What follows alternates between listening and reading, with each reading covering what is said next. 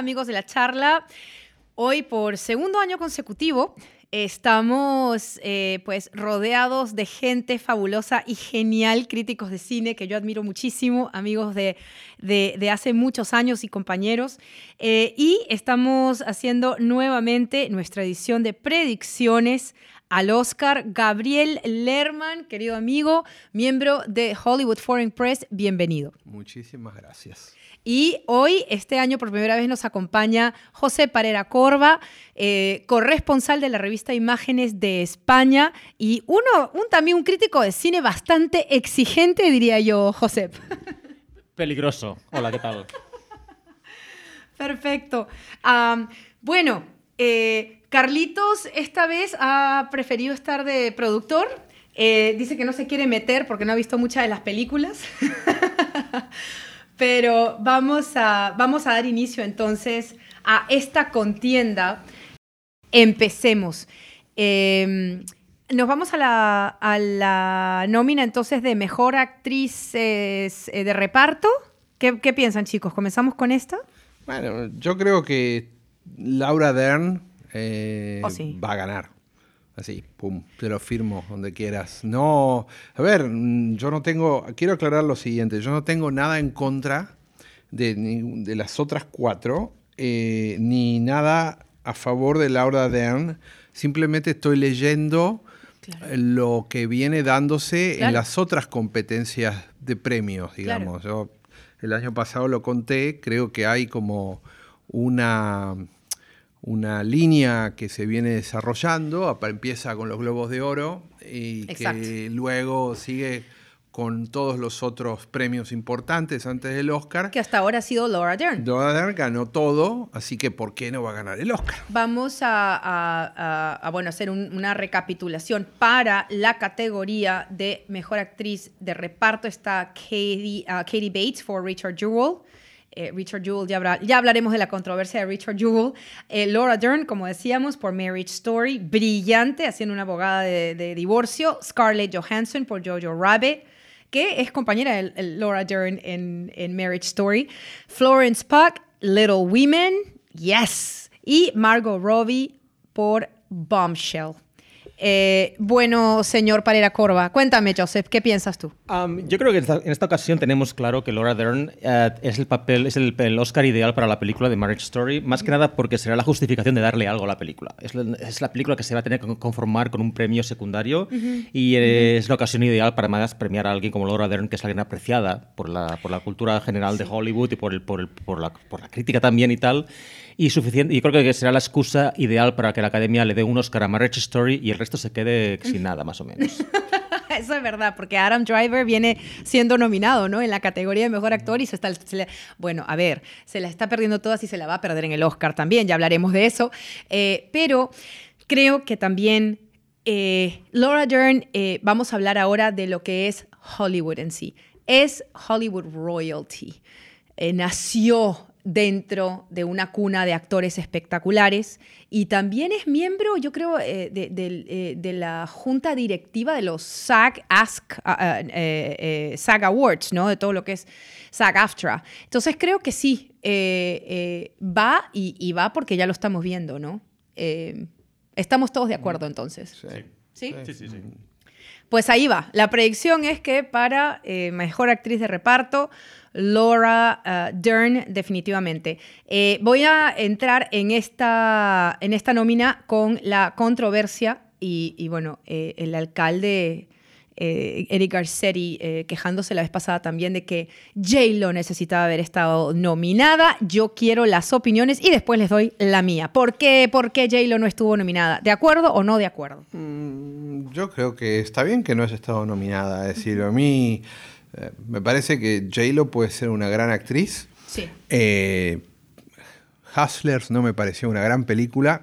Lo que hizo en, eh, en Hustlers estuvo bien, pero a ver, hay que tener en cuenta que el problema es muy simple. Hay cinco lugares. Entonces, en, en los globos en general es más fácil eh, porque hay 10, digamos, 10 de drama y 10 de comedia, las categorías principales. ¿no? Sí, vamos a este, recordar que, que, Jennifer estuvo nominada en el Golden Globe por Hustlers, ¿no? que no es, la, no es el caso del Oscar. Y el señor aquí presente dice, dice, dice que no votó por J-Lo, pero uno no sabe. No, no, no voté por J-Lo. Tú, sabes, es que estos miembros de, de, la Hollywood Foreign Press, José, son tremendos. Me, saqué, a ver, me saqué fotos con J-Lo. Claro. Este, la saludé, le dije que pero, pero no, no, no voté con ella, por ella porque me parecía que había otros trabajos que se merecían más la, nominación. José. Yo creo, yo creo que hay un problema fundamental en el tema de Jennifer López y este, esta fue una posible candidatura promocionada por los bloggers y por gente que básicamente no sabía muy bien de lo que estaban hablando, salvo que estaban invitados a las fiestas de The Hustlers, básicamente. Y ahí, se creó una, una, una, una, burbuja en el aire de que J-Lo a potenciada en cierta, forma, en cierta forma por los Globos de Oro, que, bueno, se creyó de que Jennifer López tenía el acceso a los Oscars muy fácil. Y no, no lo tiene pues porque es, sí que es una buena actriz cuando lo quiere, no siempre lo quiere. pero además tiene una personalidad maravillosa, sabe cómo comportarse en la, en la alfombra roja y lo que quieras, pero en este caso concreto yo creo que le faltaba primero una película fuerte en la que, en la que, en la que apoyarse y segundo, una burbuja real. Esta fue una burbuja falsa.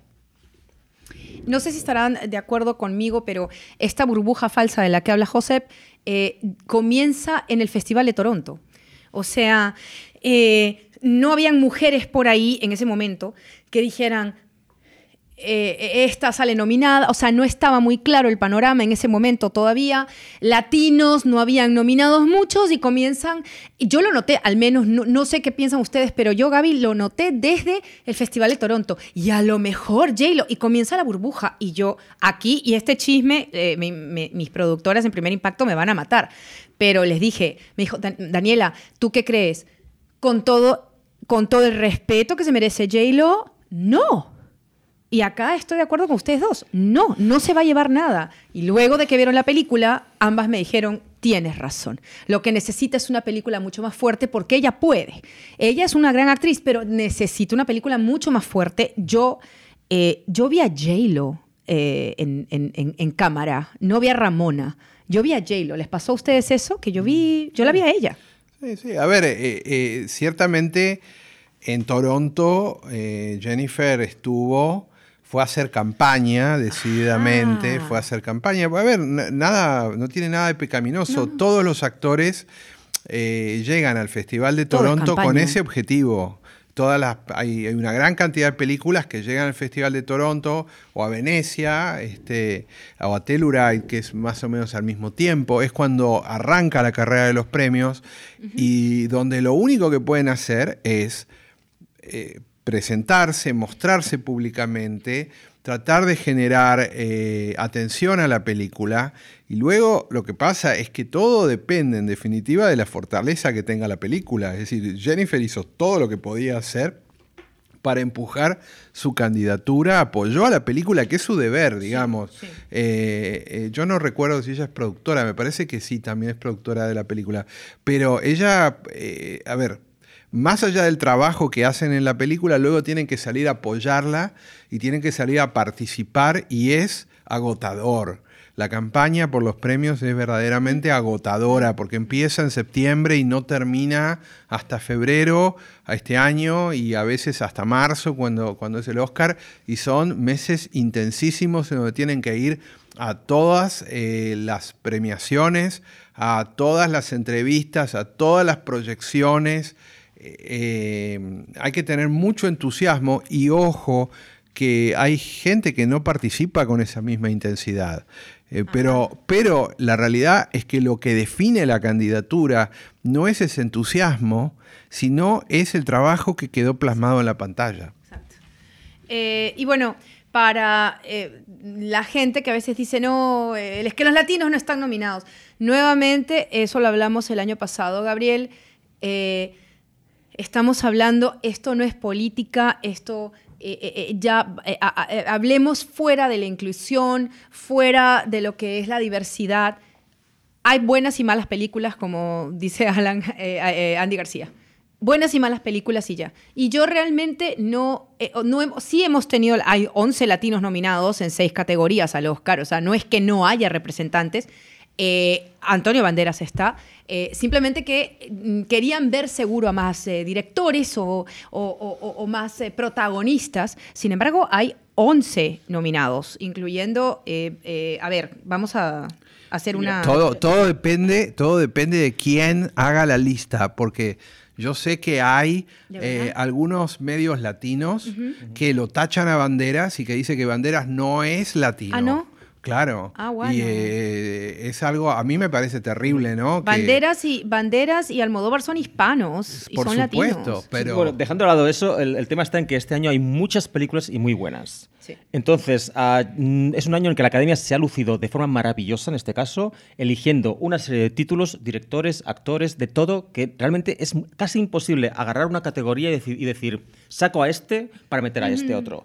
Y yo creo que es una maravilla, una maravilla este año la edición por el hecho de que no ha sido una decisión consciente o inconscientemente culpable de elegir un por demográfico o por racial eh, o por lo que sea. Este año han hecho una selección de por películas. Coincide, y eso a muchos les molesta, que, los cinco directores sean ah, hombres y blancos. Pues ¿qué se le va a hacer? es que no hay otra... No, hay, ah, no, perdón, hay, hay, un director, por cierto, que es asiático. Ah, pero bueno, en, coreano, son, son hombres. Bueno, ¿y qué? O sea, yo no creo que la directora de Farewell tenga que estar en el quinteto de directores, mejor directores, porque no es mejor que ninguno de esos cinco. O sea, es que eso es sentido común. Quizá la directora de, Mujercitas se debería estar. Coincido debería. Pero en ese, caso, lo, en ese caso lo que hay es un problema clave de, decidir que hay 11, perdón, 9 posibles candidatas a mejor película y 5 mejores directores. Yo creo que la solución de la academia sería que en casos de tener más de 5 nominadas a mejor película, que hayan más de 5 nominados a mejor director. Totalmente de acuerdo. Lo mismo pasó con Zero Dark Thirty, eh, Catherine Bigelow no fue nominada como mejor directora y fue nominada a su película. Y recordemos también Argo. Argo ganó mejor película en el 2013 y sin embargo Ben Affleck no había sido nominado como director. Entonces, tienes razón, o sea, sí creo que sí se debe, no sé, eh, creo que es un poco injusto. Yo creo que la única solución que tiene la academia aquí es poner una categoría de mejor directora que no va a ocurrir, mm, mm. pero es la única alternativa, porque la verdad yo miro la lista de los cinco nominados a Mejor Director y no se me ocurre que pudiera haber algún otro director en esta lista de los cinco. A mí me parece que los cinco que entraron, y les recuerdo que esto no se elige por, eh, por, decisión acordada, esto es una votación secreta en donde gana el que gana, digamos, gana el que saca más votos, ¿no? Pero a mí me parece que esta lista refleja perfectamente cuáles son los cinco mejores trabajos de director en el año que, ha pasado. Y Greta Gerwig me parece que hizo un gran trabajo, pero no dirigió The Irishman. Entonces, eh, yo le pregunté el otro día en una entrevista a una directora que me hablaba del tema de la diversidad y le dije, ¿tú crees que el problema está en la academia que no premia a las mujeres o en los estudios que no les dan de Irishman a Greta Gerwig? Mira, hay una, cosa muy fácil también eh, del, del director es James Mangold. Su labor como cineasta en eh, Ford vs. Ferrari es extraordinaria. visualmente la película no hay nadie que pueda decir, ese señor no se merece estar nominado al Oscar. Y no lo está. No, y nuevamente, eh, como mencioné a Catherine Bigelow por Zero Dark Thirty, también mencioné a Ben Affleck. O sea, no es que sean mujeres u hombres, o sea, ha habido ese caso ya muchas veces. Eh, lo que sí he notado mm, dentro de las críticas de Little Women, y esto ya es cuestión, señores, de género y de sexualidad. Las mujeres han amado Little Women y para muchos hombres no les llega a interesar, no les llega a gustar. Eh, y lo entiendo. Es algo que las chicas hemos leído. Yo la leí la primera vez a los 12 años. Y Louise May Alcott fue una, te lo digo desde ya, o sea, ha sido una gran inspiración para mí como, como, como escritora y la vida que ella tuvo como activista. A mí me encanta la vida de ella. Lógicamente no va a resonar en un hombre con, con la misma, el, nivel, el, mismo nivel de importancia tal vez en las mujeres que leyeron eh, Mujercitas, Little Women, y que se sintieron identificadas con, eh, no solo con las hermanas March, sino con su autora. Yo creo que tiene que ver con otra cosa. A ver, a mí me fascinó la película. 1917. A ver, está, está muy bien, pero no deja de ser una película tradicional, con una estructura tradicional, a ver, como Mujercitas hay miles de películas que son eh, películas de época que están tan bien hechas o tan bien editadas o tan bien actuadas como esa película. Pero 1917 es una película que requiere de un trabajo del director eh, que es eh, mucho más elaborado que el que Gerwig hizo en Mujercitas. Entonces, a mí me hubiera horrorizado si Gerwig hubiera dirigido 1917 y no lo hubieran nominado, hubiera dicho, acá están haciendo discriminación. Pero yo no puedo decir eso porque realmente, perdón, a nivel de director, me parece que 1917 es inmensamente superior que, Mujercitas. Y tampoco está nominado el marido de Greta Gerwig, que es el director de Marriage Story, que sí está nominada como película. Entonces ahí vamos nuevamente. No está nominado como director, pero la mejor película está nominada. Es que hay cinco. Como, hay Rabbit, claro, si no, cambiamos, si no cambian las normas de que hay tantos directores como películas, esto pasará siempre. Sí. Siempre hay un, número cuatro, cinco o lo que sea de, directores que se quedan fuera. Eh, creo yo, eh, ustedes me dirán su opinión. Una de las grandes injusticias para mí ha sido que no esté nominado, eh, que no está nominada Just Mercy. A mí me parece una película extraordinaria y también no sé si la llegaron a ver porque tuvo una campaña muy pobre y no entiendo por qué Waves. Me pareció una película extraordinaria. Y, ahí va la controversia de que ambas, lógicamente, son películas de la comunidad eh, afroamericana. Entonces, lógicamente, hay resentimiento, ¿no? Yo puedo dar fe, yo puedo firmar donde quieras que tanto Just Mercy como Waves tuvieron todo el apoyo de sus respectivos estudios, todo el apoyo, que se invirtió muchísimo dinero pero Gabriel, ¿crees también en Just, en, eh, perdón, en, no en Just Mercy, sí, definitivamente, pero en Waves, también, de veras, también tiene yo un estudio, no le vi la campaña. No, tiene un estudio que es A24, que es un estudio que sabe cómo jugar sus fichas en los premios, que ha ganado muchas veces. Eh, que han metido películas cuando, cuando tienen con qué, ¿no? Waves me pareció una película, perdón, ¿no? aburrida, intrascendente. Y Jazz Mercy me pareció que tenía buenas actuaciones, pero que transitaba por un territorio que ya hemos visto antes. No, definitivamente, pero eh, eh, los actores, los actores yo creo yo que... creo que volvemos al, problema, o problema o tema principal de estos Oscars. Hay muy buenas películas este año. Este año es el primer año en un grupo de 5 o 6 años pasados en donde hay muy buen cine. Y eso es una cosa novedosa por lo que, por lo que ha pasado últimamente. Y, claro, había que elegir. Yo creo que, de nuevo, la academia ha hecho un trabajo extraordinario. O sea, a, la hora de elegir los títulos que, pueden ganar el premio. La verdad, había, de nuevo, es que el, tema en cuestión es que hay muy buen cine en este año. Y, es, y, bueno, la elección es, excelente. Como los, los SAG Awards, eh, definitivamente lo, nominaron a Jamie eh, Foxx creo que se ha tenido que estar nominado Jamie Foxx y bueno, eh, Michael B. Jordan tuvo una excelente actuación también, me fascinó, pero...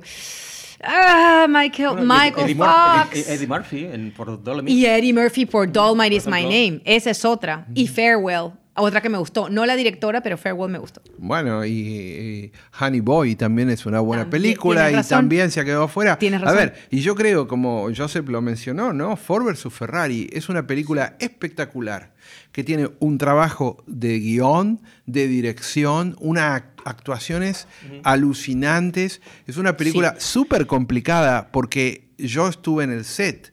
Y, Christian Bale estaba metido dentro de un auto de carrera, dándole la vuelta como si fuera un piloto, bajó no sé cuántos kilos. Matt Damon se transforma. Eh, la actuación de Christian Bale en Ford vs. Ferrari fue maravillosa, como todo lo que él hace. ¿ah?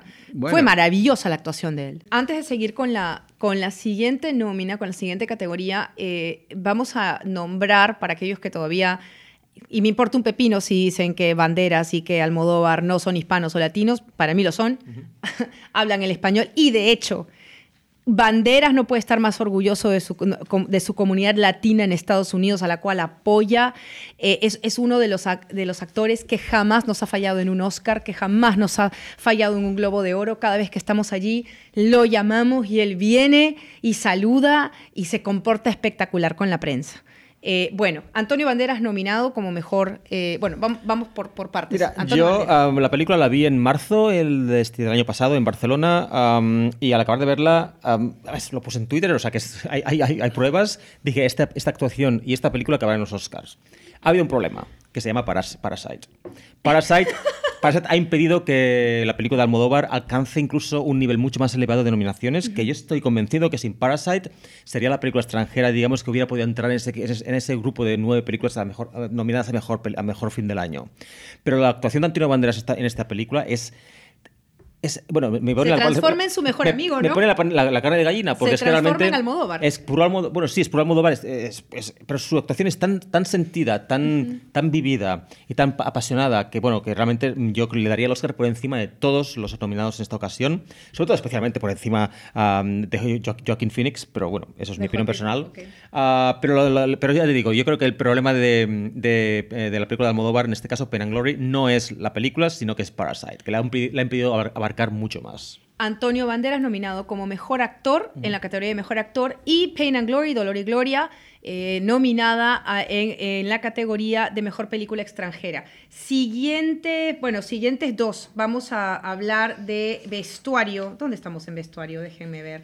Eh, vestuario, vestuario, vestuario. Porque tenemos a una latina en eh, vestuario. Se llama Mayes C.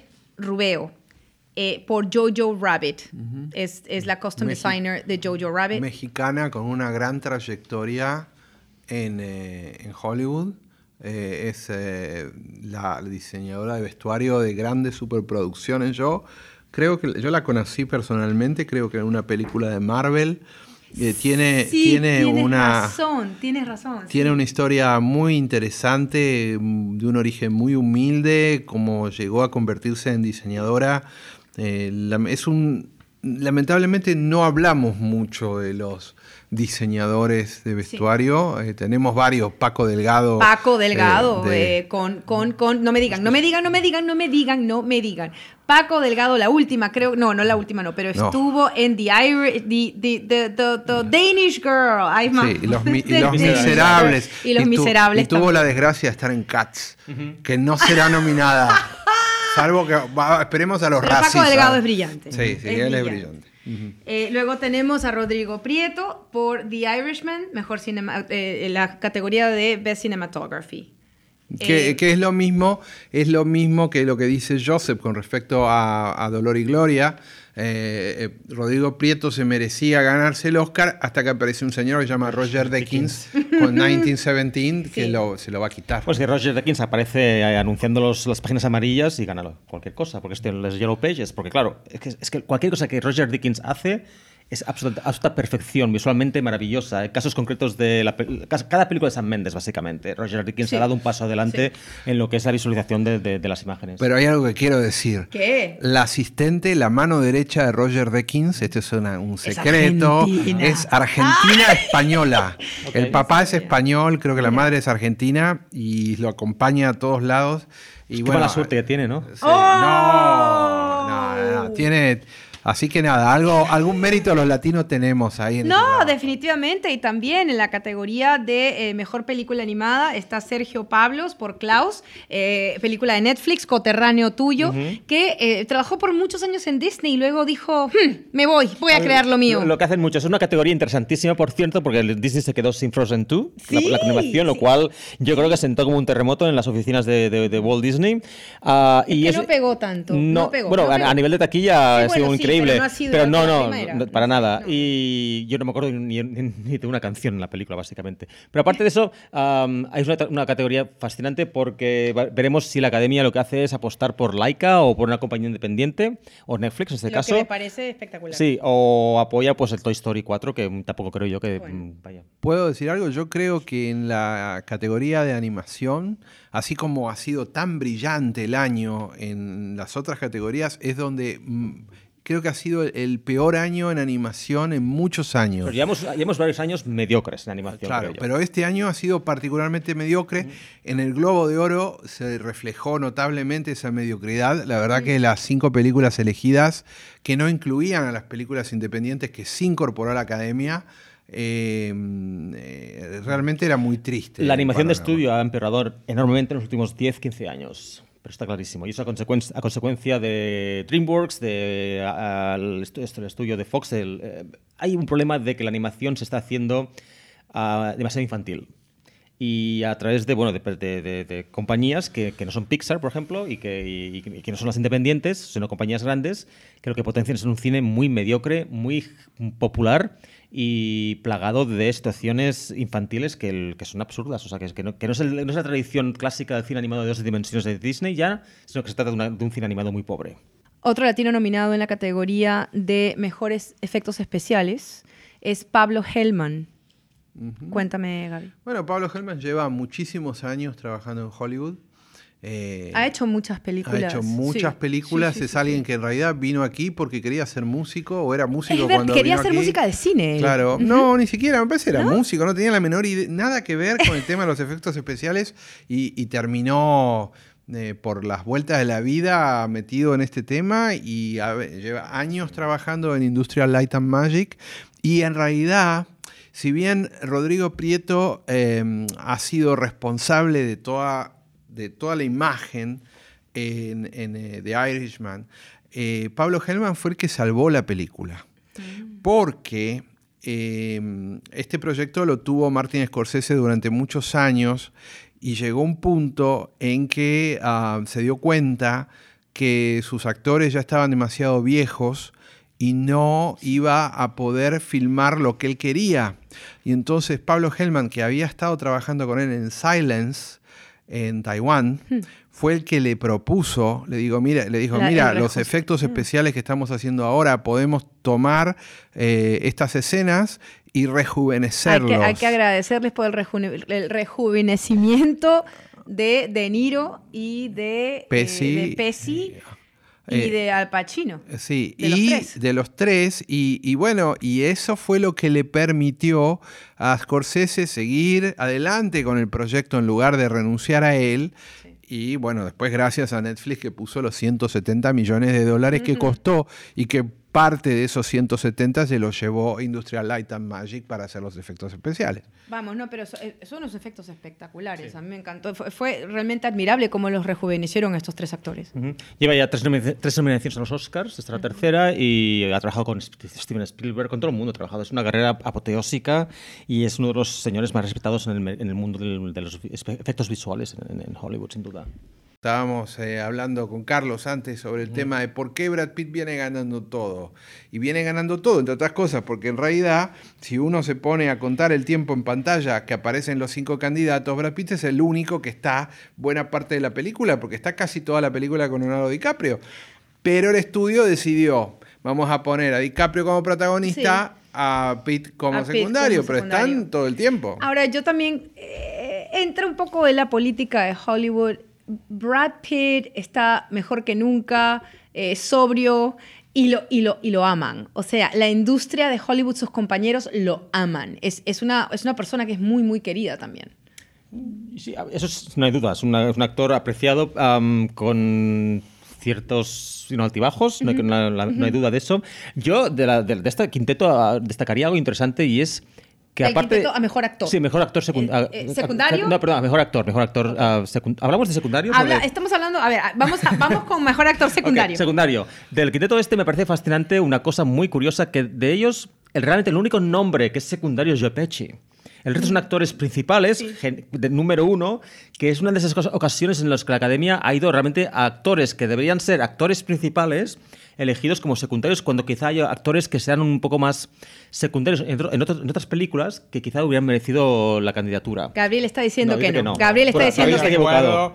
No estoy de acuerdo. Yo creo que el único caso acá donde. Eh, a ver, Brad Pitt. ¿Robert De Niro? Eh, no, no, no, no, no. A ver, Tom Hanks en la película es claramente un actor secundario porque la historia no gira en torno al personaje gira, de, gira en torno al periodista. Tom Hanks, sino en torno a, esta a este hombre que lo va a entrevistar. En el caso de Two Popes es más discutible, pero ciertamente Anthony Hopkins tiene mucho menos tiempo en pantalla que eh, Jonathan Price.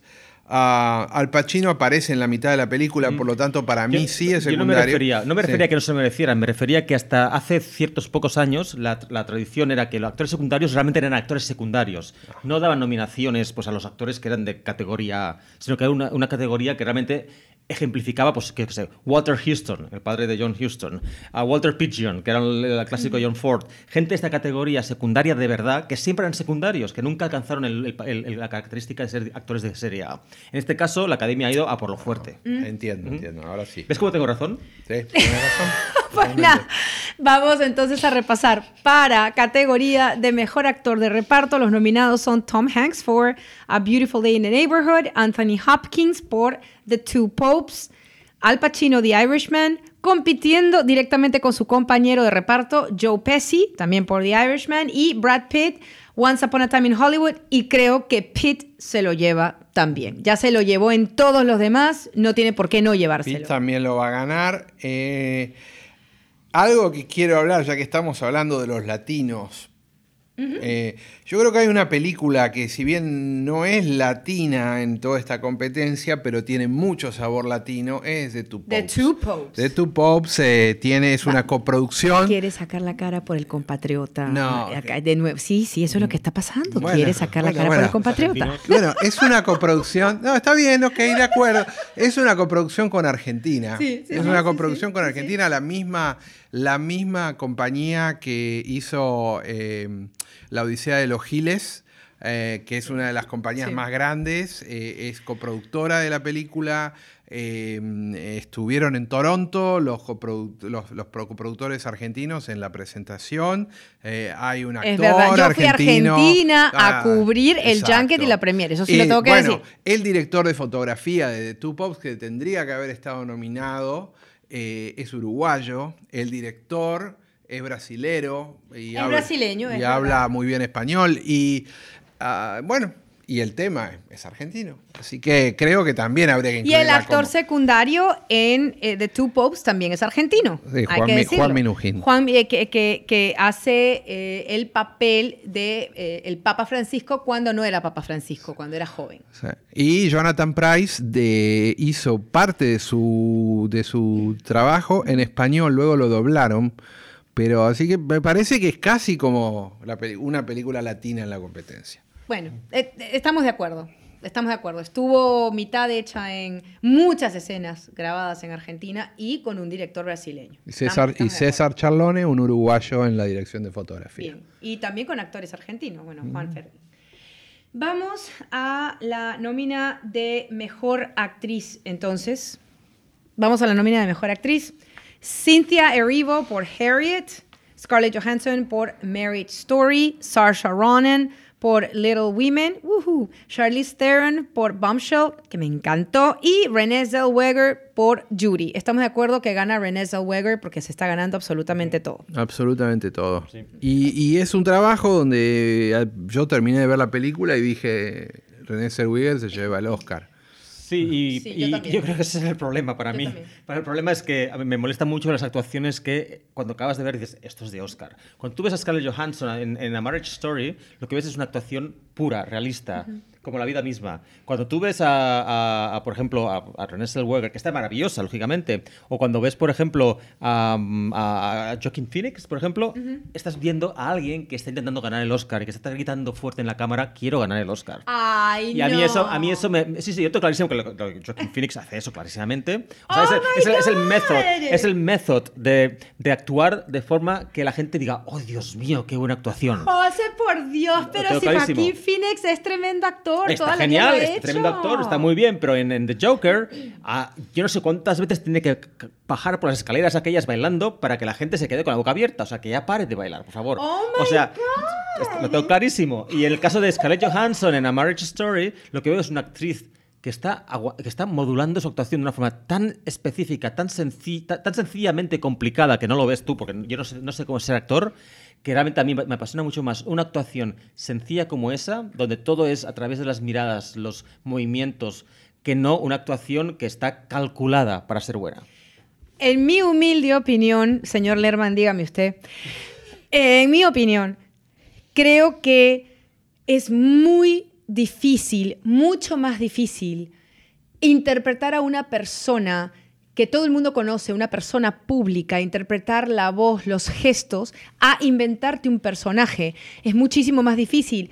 La razón por la cual eh, eh, Rami Malek gana el Oscar, y, no tuvo nada que ver la película, pero era la interpretación de él de un personaje tan conocido, de un ícono. Uno de los Oscars más fallidos en la historia oh del, God. Un insulto a los actores que han cantado por de verdad, que no han oh sido doblados o que no han sido... Bueno, la actuación de Rami Malek fue aparte que la película no valía nada, pues eso es que, es que fue de lo más... Eh, Esto tendría que ser televisión para que vean tu cara de horror mientras...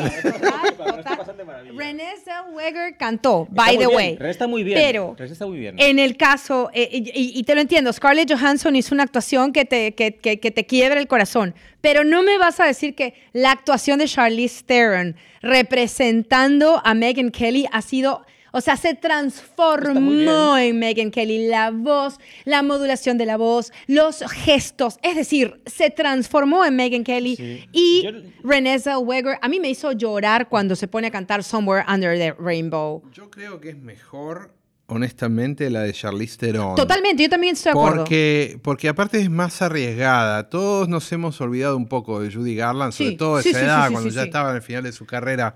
Pero, pero Charlize Theron hace un personaje contemporáneo que los que miraran, yo no soy uno de ellos, pero los que miraban eh, Fox News conocían de verla todos los días en, la cara. Y realmente uno tiene que mirar, parpadear un rato al principio y decir, es Charlize Theron. Y si uno presta atención, incluso el tono de voz con el que habla es más bajo, más grave. Eh, no, eh, la verdad que es una gran transformación. Yo creo, volviendo a lo que decía Joseph respecto de René Zellweger o de, o de Rami, Malek yo no creo que Rami Malek se parezca tanto a Freddie Mercury o, Judy o, René Zellweger Judy Garland. No, es que lograron convencer a la audiencia de que ellos eran Freddie Mercury y que, o que eran Judy Garland. Si uno se toma el trabajo de poner a Judy Garland con René Zellweger, no se parecen. No se parecen en nada. Es René Zellweger haciendo su versión. Si uno agarra a Remy Malek con Freddie Mercury, tampoco se parece. Bueno, eh, cuando, eh, en, la escena del concierto, de cómo agarraba el micrófono, cómo bailaba, yo lo vi igualito. Igualito. Eh, tienes razón. René Zellweger a mí me hizo llorar en una escena, me hizo eh, eh, una escena muy sentimental. Sin embargo, no la veo tan parecida como el papel que hace Charlize Theron. Para mí, Charlize Theron debería ganarse el Oscar. No se lo va a ganar porque ya sabemos que a cómo va la cosa, eh, eh, Renée Zellweger es quien se lo va a ganar. Pero no es, que, no es que yo digo que se lo merezca menos. Para mí la que debería ganarse el Oscar definitivamente es Charlize Theron. Y, tengo que mencionar a Cynthia Erivo. Eh, creo que Harriet es una película que no vio mucha gente, pero realmente eh, es espectacular el trabajo que hace. También, bueno, hace un personaje que obviamente nadie conoció como, como era, pero es convincente, eh, nada, es una gran actriz. Y Saoirse Ronan... Eh, en Little Women. Sí, ella, ella saca cual dominación por lo que haga, ¿no? Es como una Meryl Streep en, eh, de versión joven. En chiquita. Sí. Yo creo que, y bueno, y, y creo que al lado de Timothy Chalamet, van a ser el siguiente Leo y Kate, Winslet, porque la, química de estos dos chiquitos, tanto en Lady Bird como en Little Women, es espectacular. Yo creo que van a ser estos ¿Las mujeres tienen química con ese actor? Sí, ah, sí. A mí me parece que, o sea, han tenido una química espectacular en ambas películas. ¿ah? Ahora la cara de horror es de no, Joseph. No, no, no, vale, pero una cosa quiero aclarar. No digo en ningún caso que, que Ronald Zellweger o que haga una mala actuación al, al, respecto. Lo que sí que digo es que son actuaciones que, que están vendidas como posibles candidatas desde el principio. Se venden ya como...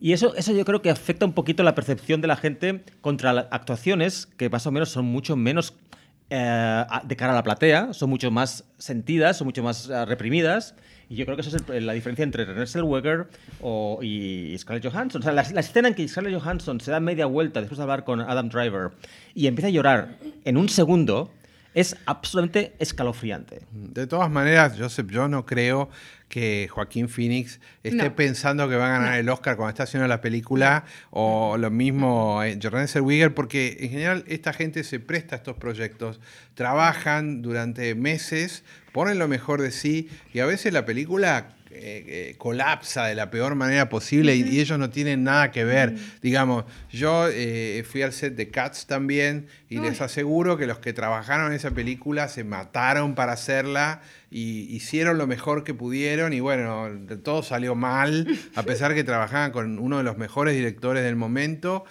uno de los directores del momento. Bueno, para mí es uno de los mejores. Bueno, no, ahora ya no. Fue uno, fue uno de los mejores directores. Pero, pero aquí las cosas no salieron como. ¿Qué tal caída de Cacha? Ha sido, una, ha sido, una calamidad. Brutal, brutal. Y ahí el problema es que hubo un error de cálculo en esa película. O sea, de la base. Eh, partieron de vamos a hacer esto y al decir vamos a hacer esto, hubo un error de criterio, de concepto, porque la gente ve lo que hicieron y ya no mira la película, ya se quedan totalmente descolocados. Me contaba un amigo mío, actor, eh, que la única, el único musical de donde ha se ha salido a la mitad ha sido The Cats en New York. ¿Y quién era? David Letterman, que vivía haciendo los pedazos. Creo que era David Letterman que, vivía haciendo los pedazos porque el estudio de, David Letterman quedaba across the street de Cats. Y, él había ido a verla y vamos, o sea, tuvo una temporada de hacer los pedazos todas las noches, diciendo que era un horror de, musical. Pero fue un gran éxito de Broadway, ¿no? Estuvo años y años y años. Eh, bueno, para vamos entonces ahora a eh, ya, ya lo hemos bueno ya lo hemos dicho vamos a repetirlo para la nómina de mejor actor. Está Antonio Banderas por Pain and Glory Dolor y Gloria Leonardo DiCaprio Once, Upon a Time in Hollywood Adam Driver eh, que me encanta por Marriage Story El Señor y el ganador Joaquín Phoenix por Joker y Jonathan Price por The Two Popes, que realmente se transformó en el Papa Francisco. ¿ah? Yo tengo clarísimo que va a ganar, lógicamente, Joaquín Phoenix, porque os ha tomado el pelo a todos ah, en su, actuación, pero yo creo que... Es blasfemia. Pero yo tengo clarísimo que las actuaciones de todo el resto son extraordinarias. Leonardo DiCaprio hace un papel increíble, de principio a fin. O sea, no, tiene, no falla, es que ni una nota en su actuación. Cuando hace el monólogo en, el, en la grabación de, de, la serie de televisión, es que es extraordinario. Lo que, hace lo que hace con la actuación en aquel momento es, es una lección total de, de actuación. No, no es bajar escaleras de Nueva York.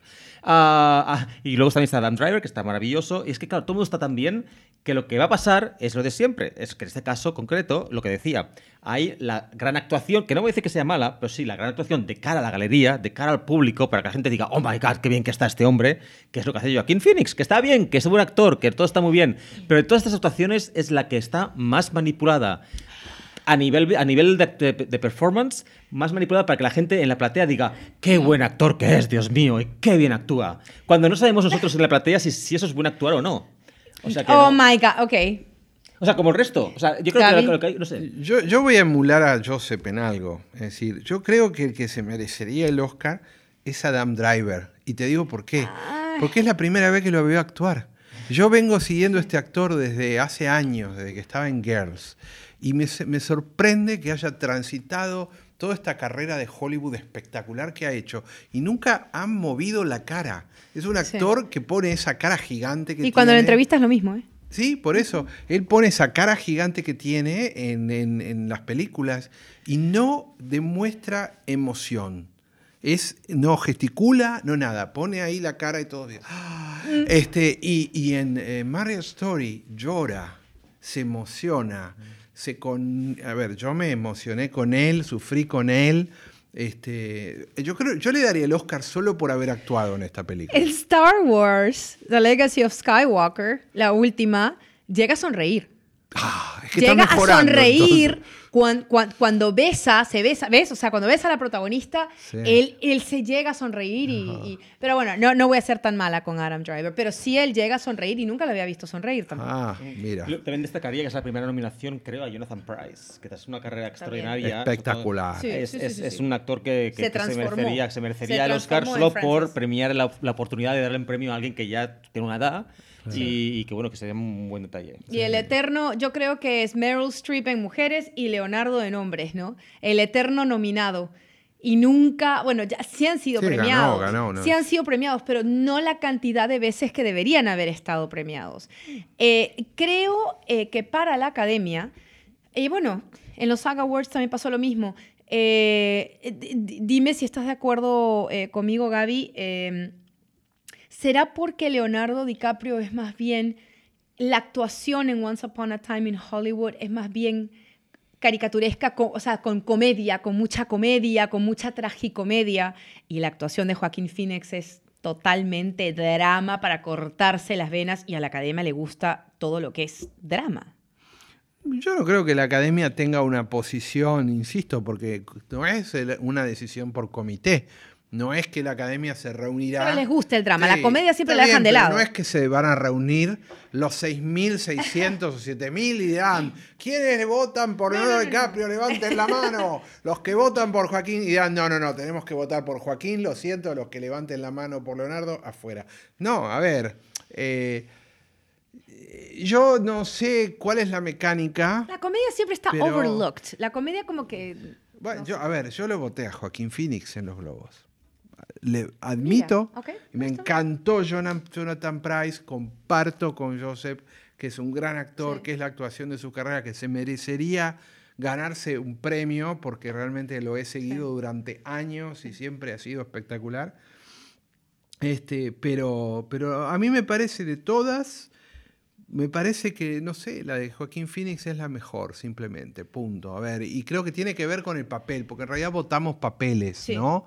Este, y, cada actor está preparado, capacitado para hacer el papel este que le toca. No lo veo a Joaquín Phoenix haciendo el papel de Leonardo DiCaprio ni al revés, ¿no? Este. Eh, eh, yo, Joaquín Phoenix dejó a más de uno traumatizado con su actuación.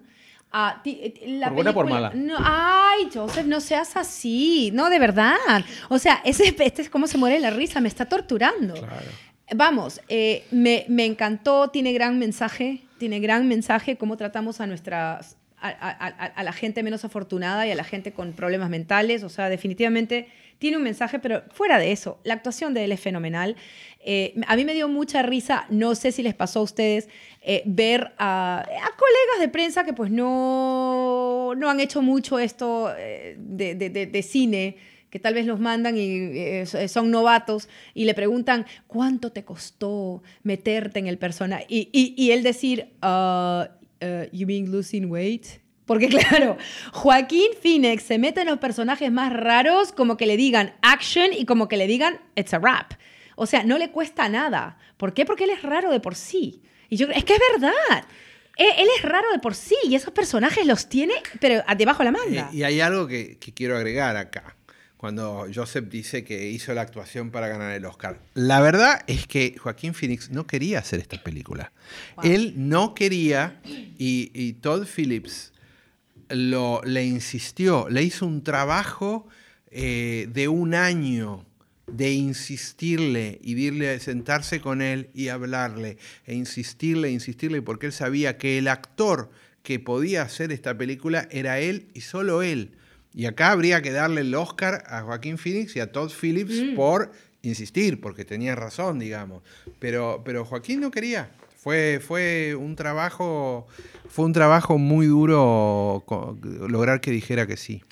Eh, y sabemos que eh, Jared Leto casi se muere, que hubo una explosión y una, y una protesta contra DC Comics porque cuando sacan, claro, eh, a ver, ¿Hace cuánto que salió la película en, la que él eh, interpreta de Joker? ¿Dos años atrás? The Squadron. Sí. Eh, y entonces, claro, eh, sale, sale la película de Joker con Joaquín Phoenix y se supo, fue un, un rumor bastante, un secreto a voces, que, que, a Jared Leto no le gustó en absoluto. Pero pues creo que se va a tener que quedar con eso porque de todas maneras, Joaquín Phoenix yo no creo que lo vuelva a hacer el papel. No, pero, igual se, pero igual se lo lleva, o sea, de veras que se lo lleva. Y, muy bien. Y, y, Jared Leto es muy buen actor, pero al nivel que llevó Joker, eh, Joaquín Phoenix, pues no. Estamos de acuerdo entonces. Vamos ahora a la nómina de director. Martin Scorsese por The Irishman, Todd Phillips por Joker, Sam Mendes, 1917, Quentin Tarantino, Once Upon a Time in Hollywood y Bong Joon-ho por Parasite. Um, a nivel personal, yo le daría Tarantino, más que nada porque uh, Once Upon a Time in Hollywood, uh, yo creo que es una película. Uh, que, realmente los que, los que adoramos Los Ángeles realmente captamos lo que Tarantino quiere decir con Su esa cuento película. de amor. Es, una, es, es, absolutamente emocionante, es maravillosa, está contada de una forma extraordinaria. Es una película muy difícil de contar, por cierto. Es una, una película muy difícil de que la gente la capte, entre y se la crea y no la creemos. Uh, ganará Sam Mendes, lógicamente. Espero que no gane Todd Phillips, lógicamente. Pero, um, pero vaya, yo creo que el trabajo de Martin Scorsese, el trabajo de Sam Mendes, el trabajo del director um, coreano. Eh, Bong Joon-ho. Gracias. Y, y, el de Tarantino son simplemente la, maestros, ¿no? maestros del cine, que saben hacer cine como nadie. ¿Cómo nos ha gustado a los, a los angelinos, especialmente Sí. Once Upon a Time in Hollywood? Está hecho para los californianos. Está hecho para los angelinos. Una carta de amor a, la- a Los Ángeles y, y es preciosa. A mí es la que menos me convenció. Oh, ¿eh? tampoco es el que sabe menos de aquí, sí, él. sí. No es mucho caso. ¿Cómo? Es el que sabe menos de aquí, él. Sí, solo 30 años, ¿no? Pero- De todas maneras, quiero aclarar, no es Bong Joon-ho, Bong Joon-ho en español, no sea, sería ¿qué os Bong parece? Hablemos de. Parásito, Bong- hablemos de Parásito. Joon-ho. Hablemos Sí. de Parásito, que es una película Parasite. excelente, por cierto, Sí. pero que no os parece que se ha sido un poco como... eh, la excelencia no está, no, se ha sido un poco exagerada. Yo creo que hay momentos que la película yo creo que se podía reducir de metraje. Estoy, estoy Yo completamente no, de acuerdo. Yo no. Oh, ahora Es- vamos no. nosotros. Bueno, yo estoy completamente de acuerdo. Yo la vi eh, ya después de, de todo lo que se habló, con todas las expectativas de, oh, Parasite, Es wow. Parasite. Y la veo y digo, vamos, sí, es, es, es muy buena película, pero con esa excelencia que dije, wow, no, no me pareció. O sea, no sé si debería estar en la nómina de mejor película, no lo No, sé. tiene que estar. Tiene que estar. Ah, bueno. Y aparte, para nosotros, para los latinos, eh, Parasite tiene que ganar. Y tiene que ganar porque va a ser la primera vez que una película extranjera gana el Oscar a la mejor película. Entonces, si ocurriera eso, todos tenemos que salir a festejar como si la hubiera ganado México, España o, o Argentina. Cuidado con el premio del SAC Awards, que es el, los- el- el- Por el- eso. el- el Que ya grupo de actores, el grupo de actores que el grupo de, de gente que Son vota de la más academia. en la academia son los actores, Claro. que son 3.000 o 4.000. Exacto. Sí. Entonces, O sea, a- a- todos los de miembros, sorpresa. todos los Sí. miembros de los premios, por eso es que siempre dicen, bueno, no, es que todo, eh, todos los que ganaron en SAG van a ganar en los Oscars. Claro, ¿por qué? Eh, normalmente, ¿por qué? Porque todos los actores, miembros del sindicato de actores, son miembros de la academia. Entonces, y, y son los que más votan dentro de la academia. Entonces, claro, mejor película y mejor. eh, no, no sé, no, no sé vos el, el- el- otro, pero sí se lleva el premio a mejor película en los SAG Awards. Bueno, pero también el otro, eh, la- el otro premio que predice quién va a ganar mejor película es el Producers Guild. Y en el Producers Guild ganó 1917. Por eso es que este año eh, está la, la gran incógnita, es quién va a ganar en esa categoría, porque aparte... Pero en cuando- los Golden Globes también Parasite figuró muchísimo. Sí, pero no compitió como mejor película porque no, podía competir. Por una regla interna eh, no puede competir con algo que a mí me parece que está mal y que tienen que corregir, tenemos que corregir. Pero, pero nada, entonces, ¿qué pasa? Cuando hay dos películas que compiten cabeza a cabeza, siempre eh, eso da lugar a que pueda aparecer el tercero en discordia, que se cuela ahí y que termina ganando por un voto o dos votos. Así que... eh, Yo creo que esa es la categoría más incierta este año. ¿Quién gana? ¿Parasite o 1917, señores? A Ford ver. versus Ferrari. Ahí mete ¡Ah! la trompa al coche, ¿no? Eh, Se podría ser el Oscar upset. ¿Quién gana? A ver. Ah, yo creo que será 1917 al final, pero lo de Parasite va a ser muy, muy, muy, muy, muy justo. sí, sí, comparto con Joseph. A ver, yo creo que. A ver, la favorita por esto del, del, eh, Producers Guild es 1917, que también ganó en el Globo de Oro. Sí. Y todo el mundo en ese entonces decía, ¿cómo? ¿Qué? Esa película Ah, no la vi porque se- se No la vieron. ganó un fin de semana antes que se estrene en los cines. Pero, mm, pero realmente Parasite ah, sería tan bueno. A ver, yo la vi dos veces. ¿De Yo la vi, yo la, y la vería tres y la vería ¿de cuatro, sí. Pero claro, lo que te pasa a ti de ver la película. después, claro, yo, yo les cuento algo que no viene a toda esta conversación. Pero cuando yo vivía en Argentina, muchos años atrás, yo no veía las películas del Oscar. No las quería ver porque decía que uno estaba tan influenciado por toda mm. esta expectativa de mm. que era la gran película que después iba a verla y se, se desilusionaba, claro, decía, esto es de lo que están hablando. Y, y, probablemente lo que te ha pasado a ti. Yo vi Parasite cuando nadie la había visto, acababa de ganar en Cannes, nada menos. Y en general las películas de Cannes no ganan luego, no, no entran en el Oscar con la carrera de los premios en Estados Unidos, como ha pasado. Pero es una película que rompe con todas las expectativas, que rompe con, con todos los géneros, que es absolutamente subversiva, que, que nos, nos sacude como, como eh, si fuera un viaje en una montaña rusa desde un lugar absolutamente emocional, porque 1917 hace lo mismo pero 1917 tiene un planteamiento de un juego de, un parque de diversiones. Uno se mete ahí mm. y es como que es un roller coaster donde uno se mete en la, Primera Guerra Mundial y, se pasa dos horas metido en una trinchera corriendo. Pero Parasite logra ese efecto solamente con las emociones que viven estos personajes. Y con una estructura visual muy clásica. es lo que mm. hay que Pero ahora, eh, ¿No creen que también cuando entra una película extranjera tiene que ver muchísimo cuánto dinero pusieron en, la campaña? Porque mm. eh, ah, para mí, por ejemplo, se queda fuera An Invisible Life eh, de, Brasil, que a mí me gustó mucho. Se y, ah, y, acá me, me pongo más o menos en la misma posición que Gabriel con Argentina pero no es porque yo sea peruana, yo no promuevo cosas mediocres de mi país, pero retablo yo creo que ha tenido que entrar. Ya sé que no, no estás de acuerdo, Gaby. A Retablo me encantó como película. Retablo tiene hasta el día de hoy, desde que salió el año pasado, 40 premios a nivel internacional. Y tiene, y en festivales. Eh, en términos de festivales internacionales, 138. 138, o sea, hello. Y está nominado a los Spirit Awards como mejor ópera prima y a los BAFTA, que son los Oscars eh, de, Gran Bretaña, también como mejor ópera prima. Y nadie le dio bola. ¿Por qué? Porque simplemente no existió el presupuesto. No, no creo que haya sido esa la razón. La verdad que, mira, a ver, te voy a decir, Parasite no tiene una gran eh, distribuidora en Estados Unidos. No. Pero la tienen. no, no, no. no la tiene nadie. Bueno, la tienen porque la vieron en Cannes o antes de Cannes y la compraron desesperadamente porque sabían que esa película iba a lograr lo que iba a lograr. En el caso de, a ver, hay otra película con la colombiana, Monos, es, es buenísima. Es, buenísima. Y ni siquiera entraron en las nueve elegidas. No. Se quedaron todas las latinoamericanas ¿Pero no afuera. ¿Tiene que ver con el budget, de verdad? No, no. Yo Porque, a ver, South Korea en Corea del Sur tiene, tiene el budget para, tiene el presupuesto para pagar una campaña. No, no es por eso. Tiene que ver con la película, para, absolutamente. Y bueno. y, y, por ejemplo, perdón Joseph, pero así como me han cantado monos, eh, Dolor y Gloria, a mí no me fascinó. Bueno, yo quiero comentar algo con Parasite, por cierto, antes de acabar de lo del tema este. Eh, la película ha recaudado 28 millones de dólares en Estados Unidos. Es una cifra extraordinaria para un título de estas características. Por eso es nominada. Porque hubo una, una, un backup de, taquilla, pues que ha ido. Dolor y Gloria es una maravilla. Ah, ¿A ti no te gustó porque estabas dormido, me dijiste? ¿O algo así? No, ah, me no me gustó porque no me gustó, pero oh. bueno, ¿qué iba a hacer?